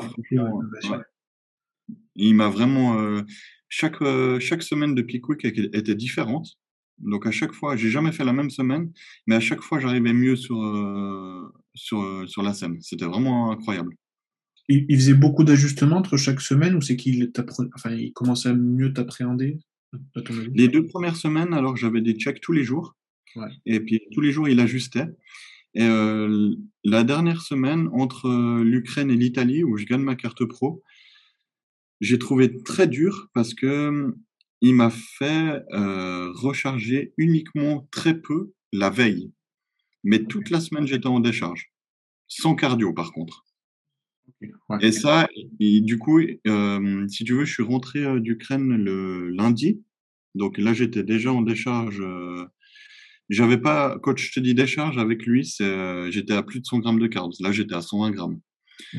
Mais j'étais à 120 grammes pendant 5 jours. Et le lundi, il m'a dit, tu restes comme ça pendant cinq jours. Donc j'ai eu le prochain check euh, bah, cinq jours après, le vendredi. Et c'est là où vraiment il a commencé à aller chercher les détails euh, de repas en repas. Mais c'est comme si dans sa tête, il savait que pendant cinq jours, il fallait que je décharge complet pour euh, amener encore une condition différente euh, le dimanche. Et du coup, tu, comment tu te sentais, toi, à ce moment-là, de ne pas faire de cardio et tout par rapport aux anciennes compétitions que tu as fait, du coup, est-ce que ça t'a mis du stress ou tu as vraiment fait confiance à 300% et... Alors, sincèrement, je suis parti avec lui euh, de psycho au premier jour où j'étais avec lui avec une confiance euh, aveugle. pour moi, tu prends pas un coach si tu doutes. Donc, euh, pour moi, je prends un coach, je lui donne toute ma confiance et puis euh, je fais le travail. Et puis, bah, ça a été payant parce que, bah, franchement, j'ai rien à lui reprocher. Et puis, euh, et puis, le petit plus aussi que là, je peux dire au niveau de la proximité que tu disais, c'est que j'ai vraiment un feeling qui est génial avec lui. Et je pense que ça fait aussi pas mal, ça, entre un préparateur et un athlète. Ouais, on voit sur la vidéo que j'ai regardé la vidéo que tu as postée dans la semaine, là, du coup, là, sur la compétition, on voit qu'il y a, quelque chose entre vous, quoi, que c'est pas, c'est pas une simple relation coach-athlète. Non, du tout. Ouais, ça va vraiment plus loin. Puis c'est vraiment ça, c'est ça le petit plus que j'ai. C'est pas le fait d'être à proximité de mon coach puis qu'il puisse me voir, mais là c'est vraiment le feeling qu'il y a entre nous que je trouve euh, vraiment euh, spécial. Euh, ouais, mais ça, te ramène de la, confiance, mine de rien, ça a dû se peut-être se transposer sur scène aussi, je sais pas, mais. Ouais, la première fois que je l'ai rencontré à Alicante, en fait, j'ai, c'est comme si j'ai eu, déjà on a eu ce feeling les deux en se parlant, mais c'est comme si moi j'ai eu ce ressenti comme quoi lui, il, croyait vraiment en moi. Que, comme s'il misait sa pièce sur moi, puis qu'il savait ce qu'il faisait, puis qu'il savait que je pouvais le faire, en fait. Il me l'a jamais dit, mais c'est quelque chose que je ressentais. Et euh, en Italie, le, jour de la compétition, je me suis levé euh, et j'ai directement fait mon check à jeun. Et j'ai senti, enfin moi-même, je me suis vu dans une condition que je me suis jamais vu auparavant. Et j'ai senti quand lui m'a vu que qui, qui, qui sentait qu'aujourd'hui c'était ça allait se faire. C'est bizarre à dire, hein, mais j'étais dans une atmosphère où en voyant ma condition, puis en, le voyant me regarder, on, savait que c'était possible avec le conditionnement qu'on avait amené qu'on aille la chercher. Et puis ça s'est fait. Et au niveau de, au niveau de l'entraînement et tout, il t'a changé beaucoup de choses par rapport à Psycho? Euh, Au niveau des abdos, oui, très différent. Donc euh, tous les jours, euh, j'ai entre 20 et 30 minutes d'abdos. Ok. Ah, ça remplace un peu le cardio quelque part du coup. Ouais, j'ai nettement, nettement, nettement moins de cardio. J'ai un quart du cardio que, que ce que Psycho me donnait. Je suis passé de 7 fois 60 minutes à 4 fois 35 minutes. Ouais, d'accord. Pour moi, c'était un jeu d'enfant. Ouais, Ces dernières pas, ouais, je me baladais. Et puis, euh, au niveau de l'entraînement, c'est aussi euh, très différent. Mais c'est, hum, si tu veux, c'est comme si Psycho avait son style d'entraînement et euh, Romano avait son style d'entraînement. Mmh. Ils ont les deux des techniques que tu vois pas sur Internet, mais c'est comme si c'était leur, un peu leur, euh, c'est leur, leur petite touche. Ouais. Ouais, qu'ils ont dû construire au fil des années parce qu'ils ont de l'expérience quand même les deux, donc. ouais. Sûrement ça, ouais, ok. Et au niveau, je sais pas si tu veux en parler ou pas, mais au niveau produit, tu as vu beaucoup de différences aussi entre les deux? Pas énormément. Euh, ce que je dirais, ce qui change le plus, c'est surtout euh, les dernières semaines euh, avec les, les, différentes molécules qu'ils vont utiliser pour la synergie. Et puis aussi les dosages, mais ils n'ont pas du tout le même protocole. Sur la fin. Tu, tu, penses alors du coup, on on va pas rentrer dans les détails parce que c'est pas le but des podcasts, mais tu trouves que l'approche américaine est plus agressive du coup? Euh, non, elle est beaucoup plus light. Ok. Elle est plus agressive du côté européen. ah, en même temps, quand tu veux plus de conditions, peut-être que. Je pense que ouais, si tu veux vraiment aller chercher la condition, tu, dois aussi jouer là-dessus. Par contre, euh, alors là, je te parle du protocole et puis je différencie protocole et puis diurétique. Oui, euh, niveau, niveau, diurétique, c'est beaucoup plus agressif chez les Américains parce que je pense justement qu'ils rechargent beaucoup plus. Ouais, peut-être, ouais. C'est vrai que euh, ici, ouais, j'ai utilisé vraiment le, le, strict minimum et vraiment s'il y a besoin. C'est limite, ils ne l'utilisent pas. Bah ça, c'est peut-être pas plus mal. C'est vrai que Aceto a été pas mal critiqué à cause de ça. Ouais. L'utilisation des, des diurétiques. Mmh après, euh, après avoir. Euh, les deux ont des résultats, donc c'est vrai qu'il faut pas non plus. Et au niveau du. Vas-y, vas-y. Ouais, du... Euh, je disais après peut-être aussi, chacun réagit différent, différemment. Peut-être qu'une personne va plus réagir en rechargeant plus avec justement cette aide derrière, et puis d'autres, comme moi, vont beaucoup, plus vont beaucoup mieux réagir sans cette aide, mais en rechargeant un peu moins. Mmh. Ouais, puis c'est peut-être aussi, euh, ça revient un peu à ce que tu disais. Le problème, c'est que Psycho, quand il entraîne, euh, quand il prépare en tout cas des, des Américains, on voit bien sur les. Moi, je suis pas spécialiste des men's physique, hein, mais on voit bien que les, les, plateaux de men's physique, les mecs, ils sont vachement ronds, vachement. Euh, je sais pas comment dire, euh, très 3D, très, tu vois, qui sont pleins, comme tu disais, en fait. Ouais, ouais, ouais. Et, mais par contre, avec une condition quand même qui est, qui est quand même très bonne. Et c'est peut-être là que le, le, le, protocole, à la fois de, de beaucoup recharger et puis d'utiliser quand même les diurétiques pour virer la flotte, est mhm. important, tu vois. Oui, oui. C'est sûrement cette approche-là. Et du coup, c'était ça ma question d'après. C'était est-ce que tu penses que euh, en tant que professionnel, tu vas devoir modifier cette approche, d'arriver peut-être moins conditionné, mais plus plein sur scène cette fois-ci?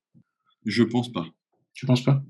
Non, parce que euh, là, en tout cas, à ce que j'ai pu voir, euh, j'étais plus plein et conditionné le, jour où je gagne ma carte pro que les deux compétitions avant où j'étais beaucoup euh, j'étais, si tu veux, j'étais conditionné, mais un peu plus plat. C'est comme si euh, ma condition s'est améliorée de, de, semaine en semaine, mais j'étais aussi plus plein de semaine en semaine. Ok, ouais, je vois. Hmm. Après, c'est peut-être aussi lui qui a, euh, selon les Pickwick, qui a à chaque fois ajusté le protocole qu'il utilisait sur moi, puis que bah, il, m'a cerné. Donc à hmm. chaque fois, il pouvait m'amener mieux. Mais je pense que ça va rien changer pour la suite. Que que là, c'est son, c'est son, c'est son style à lui, et puis que, puis que si moi je veux ajouter plus de volume sur scène, il faut juste que je travaille en hors saison pour ajouter ce volume sur scène. Et ben justement, la, question c'est ça, c'est quoi la, le prochain, la prochaine étape pour toi, c'est repartir en hors saison ou profiter de, de, de, ce momentum et continuer sur les prochaines compétitions pro en, en Europe? Alors, bah, c'est une bonne question ça. Et puis, euh, j'ai, je pense que j'ai toujours fait les choses euh, intelligemment.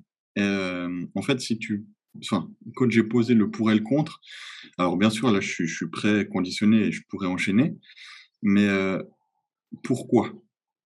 Parce que je n'ai pas du tout la prétention d'aller chercher une qualification Olympia cette année. Mmh et là, enfin, cette année, il reste bah, le, le Evolution au Portugal, qui est dans trois semaines, et Alicante, qui est juste après, un mois après. En fait, donc, en fait, sincèrement, le but, là, si je l'ai fait les deux, c'est juste pour euh, dire j'ai fait des pro shows. Et, euh, mis à part bah, pousser ma prépa et puis euh, bah, attaquer encore plus ma santé, plus dépenser encore de l'argent parce que bah, c'est pas gratuit, et ben en fait, ça va pas m'apporter grand chose. Tandis que si j'optimise le temps que j'ai devant moi pour maintenant directement partir en pause et puis optimiser optimiser le temps que j'ai devant moi pour, euh, pour faire une, euh, une off-saison euh, vraiment de qualité sur du long terme, parce que bah, il faut savoir que ça fait quatre ans que j'enchaîne les compétitions sans jamais avoir pris plus de 4 à 6 mois de off-saison. Ouais. Donc là, j'ai vraiment... Enfin, dans ma tête, c'était déjà prévu comme ça. Si j'arrivais à décrocher cette carte pro, l'année de qualification se passe de, de septembre à septembre. Donc là, elle est quasiment finie. Donc ça me sert à rien de d'aller chercher une qualification que je pense que j'ai pas du tout le physique pour parce que au niveau de mon dos je pense que j'ai encore un, bon retard pour aller titiller les, les meilleurs chez les pros mmh et euh, en fait c'est le moment idéal en gros pour prendre une année une, une année et demie de, de, pause pour vraiment améliorer mon physique dans sa globalité et puis commencer en fait à aller chercher une qualification à, pour cette Olympia fin d'année 2022 dès que la saison commence. Donc, et puis ça va te permettre de, de, travailler avec ton coach encore plus du coup aussi. Exactement. Ouais, c'est logique. C'est comme, si, comme, si là, pendant un an, un an et demi, je, je reprends mon souffle pour ensuite vraiment attaquer euh, bah, pour but de se qualifier à Olympia une année de prépa en fait. Ouais, ouais, ça fera même un peu plus d'un an. Euh. Ça peut te permettre d'attaquer aussi rapidement les, les pro shows en Europe euh, pour, euh, pour décrocher la qualification le plus rapidement possible euh, si, si, si, si ça arrive, hein, ce que je te souhaite. Exactement. Et, et, derrière, le travail est encore plus, plus bénéfique parce que bah, tu as plus de temps aussi pour préparer Olympia si tu te qualifies. Donc, c'est clair. Puis ici, j'attaque surtout en début de saison. le début de saison en Europe, bah, ça fait octobre-novembre. Et puis après, tu as de toute façon un break de décembre, janvier, février, mars et avril même. Donc, ça va me permettre de voir bah, où je me situerai à ce moment-là bah, chez les pros. Parce que bah, suivant le, les classements que je veux faire, bah, soit j'aurai des points, soit pas du tout, tu vois, selon, selon bah, ce que j'afficherai comme physique. Et ça va me permettre soit de continuer à, à, à, faire une petite off-saison, tu vois, durant ce laps de temps qui est le break, et puis de continuer à aller chercher bah, les points qui manquent suivant comment depuis juin. Donc ça fera la deuxième partie de saison de juin à septembre. Ouais, c'est assez, euh, assez, logique comme plan. Enfin, en tout cas, moi, ça me paraît, ça me paraît assez, euh, assez intelligent. Il y en a beaucoup, je trouve, qui, tu sais, qui passent pro puis qui enchaînent directement avec les compétitions pro et puis qui font pas forcément euh, une pause et qui font du coup pas forcément les résultats qui vont avec par la suite. Et puis je trouve ça dommage que, que les gens, en fait, Enfin, pour moi, oui, quand tu passes pro, bah, tu es censé avoir le physique d'un pro, mais quand tu passes pro, tu fais pas partie des meilleurs pros. Bah, c'est ouais, compliqué, ouais. surtout en men's, dans des catégories comme les classiques et les men's physiques, je pense qu'il y a tellement d'athlètes que c'est compliqué directement de, de faire sensation. Quoi. Ouais, c'est pour ça que je pense que vraiment il faut prendre son temps et puis euh, step by step. Là, j'ai eu ma carte pro, maintenant il faut juste que je travaille pour, euh, pour arriver à afficher sur scène euh, bah, un physique dans les meilleurs des pros. Ça ne m'intéresse pas de faire une compétition puis euh, juste pour faire une compétition en fait. Ouais, bah Comme tu dis, et puis en plus même euh, c'est énergivore dans, dans, plusieurs domaines de, de, de, faire ça, ce serait pas pas idéal. Tu tires encore sur ton corps. Au niveau de tes finances, j'imagine que tu tires aussi dessus encore. Ouais, là, c'est clair. Et euh, il y, a, y, a, aussi une autre chose, c'est que là, le, enfin, cette année, moi, je m'étais fixé de, bah, d'avoir cette carte pro, mais j'ai aussi euh, ma chérie qui fait ses premiers, premiers pas en, en compétition. C'était ma prochaine question. Ouais, en bikini. du coup, bah, elle, elle a prévu depuis euh, l'an dernier déjà de participer à Portugal, ouais. À Lisbonne pour sa première. Et puis elle enchaîne quatre semaines après à Alicante donc à l'European Championship, ouais. Et euh, en fait, c'est pour moi, c'est juste le timing idéal là que j'ai réussi à avoir cette carte maintenant, parce que bah, c'est ses premières prépas. Donc, euh, bah, elle est toute nouvelle là-dedans, et puis que je puisse me focaliser euh, sur elle et puis être derrière elle jusqu'au bout, c'est vraiment un gros plus, et pour elle, et puis pour moi aussi de, de vivre ça avec elle. Donc, euh, ouais, Ouais, donc c'est vraiment, il y a plein de choses qui me font prendre ce choix de, de moi prendre une pause maintenant. Et puis le timing pour nous deux, là, il est vraiment idéal. Ouais, ça, vous allez bien vous compléter. Du coup, le soutien va un petit peu changer de. Ouais, mais exactement. Le... ça change de côté. Ouais, bah, je pense que c'est. Enfin, en tout cas, ça doit être assez agréable à vivre aussi, même si sur le coup, euh, il y en a un qui souffre plus que l'autre, entre guillemets. Mais ouais, bah c'était, on va dire que c'était plus dur pour elle euh, de d'être derrière moi quand j'étais en prépa parce que je l'ai déjà vécu et c'est vrai que je me mets énormément dans ma bulle quand je suis en fin de prépa. et euh, maintenant qu'on inverse les choses, en fait, moi, je sais plus comment ça se passe. Et euh, ça va être un plus pour elle, mais c'est aussi euh, pour moi, je me réjouis vraiment de vivre ça à ses côtés. Et puis, je pense que je vais pouvoir la gérer aussi d'un côté sur, euh, sur cette fin de prépa, puis vraiment être derrière elle. Et puis je pense que c'est vraiment un gros plus. Oui, il apporte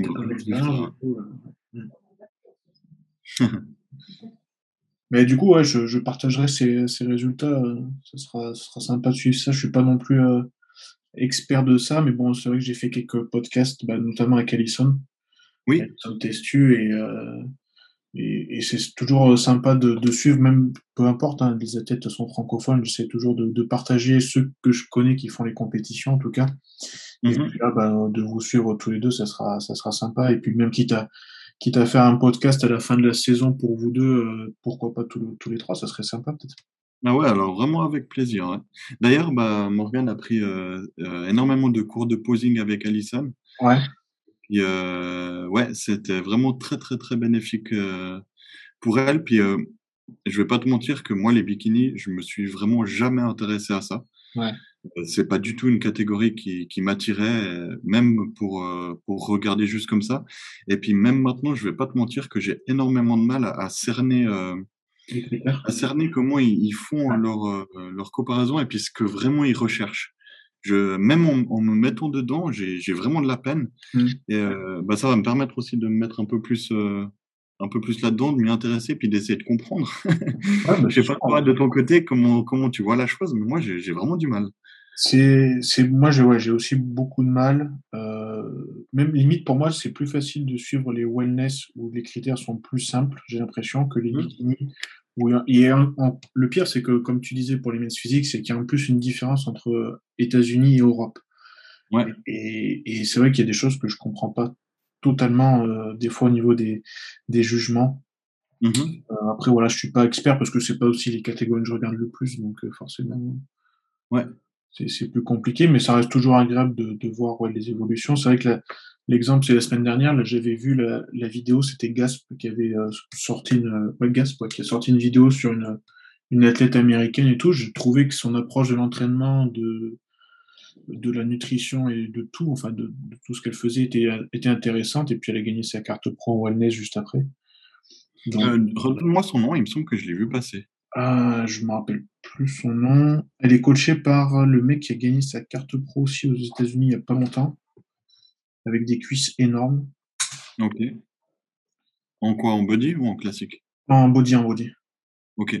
Il a gagné, je- bah, il a gagné les Nationals l'an dernier, OK. mais euh, la fille. il me semble que je l'ai vu passer alors, la wellness dont tu parles, mais je me souviens plus Ouais, bah, je l'avais, j'avais partagé en story euh, justement. Ah, c'est peut-être, ouais, c'est peut-être grâce à toi que je l'ai vu alors. Donc, euh, ouais, bon, je j'ai plus le nom en tête. Ça commence par un A, mais je sais plus du coup.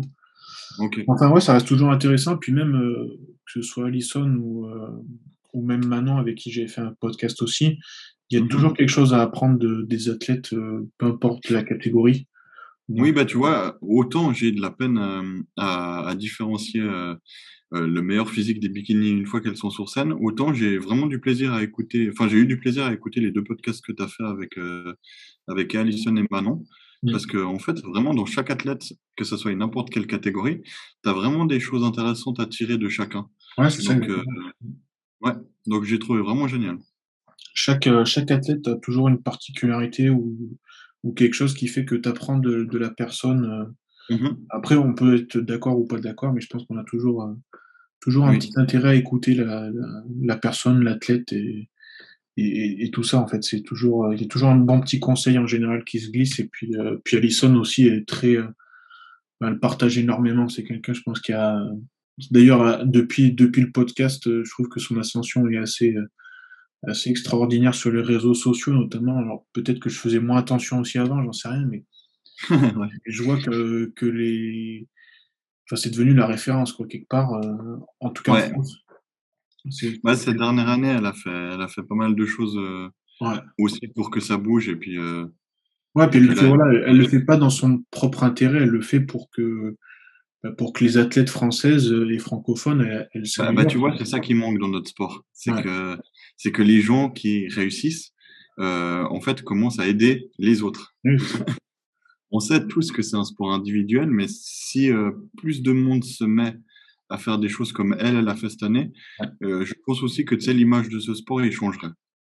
Ouais, je suis, assez d'accord, hein, je suis assez d'accord. Et, et c'est vrai que c'est dommage que certains partagent moins. Euh, après, c'est vrai que dans la culture du, du sport, je pense que c'est pareil en Suisse, hein, de toute façon, les anciens, c'est pas, pas des gens qui partageaient. hein. Du tout, alors. Ouais. En Suisse, c'est horrible.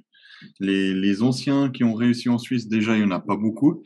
Et euh, ceux qui ont réussi regardent les nouveaux, mais de travers, mais je n'ose même pas imaginer. C'est, c'est comme si euh, il y a que eux qui ont réussi à l'époque et qu'il y aura que eux. Ils veulent pas de nouveaux. Ouais, c'est dommage de vivre dans cette. dommage. euh, ouais. Il y a tellement de choses à apprendre et tout. Et d'ailleurs, ça me fait euh, rebondir sur une, une question pour toi. Comment tu, tu vois un petit peu tous ces débats qu'il y a autour des men's physiques et des, euh, et des autres catégories? Parce que chez les hommes, on va pas se mentir, hein, c'est les men's physiques qui sont le, le plus bâchés euh, en- sur les commentaires, sur les forums, partout, quoi. Alors, je trouve que depuis en tout cas 2-3 ans, ça a énormément changé. Ouais. Parce que euh, bah, tu as pu voir aussi l'évolution des men's physiques. Les, les men's physiques, sincèrement, mis à part que nous, on pose en short, euh, ils sont devenus immenses. On n'a pas de limite de poids, nous. Donc, euh, la plupart des men's physiques euh, au top à l'Olympia sont déjà plus gros que certains classiques physiques. Donc, c'est, pour moi, je trouve que c'est devenu. Alors, oui, autant avant, ils étaient beaucoup trachés parce que bah, on pose en short, on n'a pas de jambes. Mmh. Mais si tu regardes, la plupart des men's physiques ont des, ont des jambes juste énormes. Et puis, c'est vraiment le short, c'est pour mettre en valeur le posing du men's physique. C'est pour mettre en valeur la ligne lorsqu'il fait son posing. Et puis, bah, ça reste, euh, ça, ça, reste le short, ça reste un peu l'emblème, l'emblème de la catégorie, tu vois. Oui, de toute façon, oui, c'est sûr. Mais euh, je t'assure que, enfin, les men's physiques qui n'ont pas de jambes, selon le short que tu mets, c'est horrible. Et euh, vraiment, je trouve que plus un physique a des jambes, plus le short qu'il va choisir, en fait, va se coller à ses jambes et ça va lui changer toute la ligne. C'est peut-être un détail que tu fais pas attention, mais essaye de regarder la prochaine fois au niveau des shorts comment ils vont coller leurs jambes. Je trouve que ça, ça donne une harmonie à, à, leur ligne en général qui est, qui est, juste trop belle. Je trouve que, ouais, je trouve que Brandon Hendrickson il joue beaucoup avec ça justement. Ouais, mais c'est ça justement qui donne la beauté de la ligne du men's physique maintenant. Tu peux être vraiment immense en tant que men's physique. Si tes jambes elles suivent, je trouve que ça te donne une ligne qui est juste parfaite. Ça fait vraiment un physique en X. Hmm. Surtout que les shorts, là, ils ont beaucoup changé aussi. Avant, il n'y avait que des hurlets. Et puis là, il y a, il y a beaucoup. Euh, il y a Shula Sport, je ne sais pas si tu as pu voir, qui est une toute nouvelle marque. Ça fait une année, une année et demie qu'elle existe pour les men's physiques. Et en fait, euh, la taille des shorts est vraiment euh, faite pour que si tu as des grosses jambes, ça change complètement ta ligne. Ouais. Et ça, pour moi, ça change beaucoup le, le style du men's physique. Ces, ces deux, trois dernières années, pour moi, en tout cas, ça a beaucoup changé. Et j'ai beaucoup moins ces remarques de ouais, t'es le petit men's physique parce que parce qu'on devient presque plus gros que les classiques maintenant. Bah, de toute façon, euh, c'était après Olympia, il y avait pas mal de, enfin j'ai écouté pas mal de podcasts là-dessus et c'est ce que mm-hmm. les mecs ils disaient. Ils disaient le problème c'est que les, les, mecs en men's physique, de toute façon, ils sont plus gros que les classiques parce qu'il y en a certains en tout cas qui peuvent, ils sont incapables de faire le poids en tout cas pour être en classique et ils sont plus gros. Et puis il y a aussi euh, le fait que euh, pour peut-être démonter ça un petit peu, il y a pas mal d'athlètes qui, qui ont remonté les shorts, hein, qui ont remonté les shorts. Je crois à Olympia, il y en a, ça, ouais, a vu hein, cette année, ouais. Mm-hmm. Donc, euh, je pense que oui, de toute façon, tout évolue. Après, euh, voilà, faut, bah, faut accepter, quoi. Tout simplement, il je pense que le, le sport, il est, il est, assez large, en tout cas, pour que tout le monde ait sa place. Et, euh, il faut accepter ça. Après, que, que la catégorie ne nous convienne pas, c'est une chose. Après, aller insulter les athlètes ou, ou les, ou les, euh, comment dire, les discréditer, c'est pas, de toute façon, ça ne fera pas avancer les choses non plus. Donc... Bon, euh. après, sincèrement, moi, je, ça, fait, ça fait quand même pas mal de temps que j'ai plus entendu de, de choses sur la main physique. Je sais pas si toi, ça te revient encore, mais. Ouais, j'en ai, c'est pour ça que je dis ça, c'est que j'ai quelques messages. Euh, ok. sur quelques athlètes francophones. Voilà. Ok. Pour moi, ça me, choque de moins en moins vraiment. Il y a... Après, on sait tous que euh, les jambes, sincèrement, si tu les travailles pas ou si tu n'as pas des bonnes jambes, euh, ta qualité de sèche ne sera pas la même, ton conditionnement ne sera pas la même. Et puis, euh, que ça soit en mode physique ou en body, les jambes ont, la même importance au final. Hein. De toute façon, vous avez tout à gagner, les men's physiques, à, les faire, les jambes, parce que comme tu dis, au niveau du, du métabolisme et puis du, du, corps dans son ensemble, euh, ce serait complètement ridicule de les, de les squeezer. Hein, euh. Ouais, bah, pour te dire que ce soit avec Psycho ou avec Romano, euh, en prépa, les jambes, je les ai deux fois par semaine. Ouais. Et coupées en deux. Donc une fois quad, une fois ischio. Mm. Donc pour te dire que en fait, ça revient au même qu'un classique ou un, body. Ouais. ouais. exactement. Ok. Euh, du coup, un petit.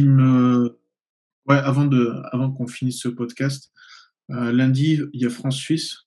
Euh, qu'est-ce que tu en penses du coup? J'étais obligé de... bah, ma chérie est française, donc. Euh, ouais, ma chérie est française, donc voilà. Et puis, sincèrement, je suis suisse, donc je tiens pour la Suisse de cœur, mais j'ai beaucoup de peine avec l'équipe de Suisse. Ouais, surtout que. Ouais. donc, et, puis sincèrement, ces derniers temps, j'aime beaucoup l'équipe de France on va pas parler du pays, mais je parle de l'équipe euh, sur le papier où ils ont juste des joueurs de fou et puis euh, et puis ça fait plaisir de voir jouer une équipe comme ça et puis euh, Et puis, bah, je vais suivre ce match parce que bah, c'est deux pays. Enfin, il y, a la Suisse, ok.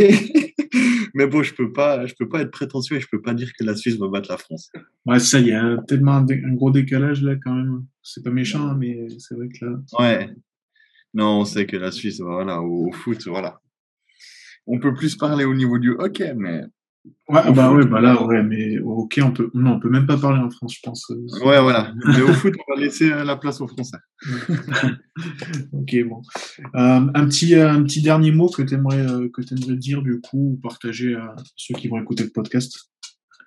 Bah, c'est surtout à toi. J'aimerais te remercier de, de, faire tout ça parce que bah, je pense que on en a besoin pour les francophones et puis, et puis j'espère que que ça va prendre parce que parce qu'en en fait, il y a énormément de choses à tirer de, de, tous les podcasts que tu fais. Puis je trouve que, bah, que tu dois continuer euh, dans, dans, cette lancée. Et puis, euh, et puis voilà, je trouve ça juste génial le travail que tu fais. Et puis c'est pour ça que j'ai pas hésité à, à, te contacter. Bah, écoute, euh, c'est super gentil de ce que tu dis. Puis, puis bah, merci, ouais, tout simplement. Et puis j'espère qu'on fera qu'on fera une partie 2 du coup avec avec ta copine une fois que vous aurez fini les compétitions. Et puis ce sera. Yes. Avec plaisir alors.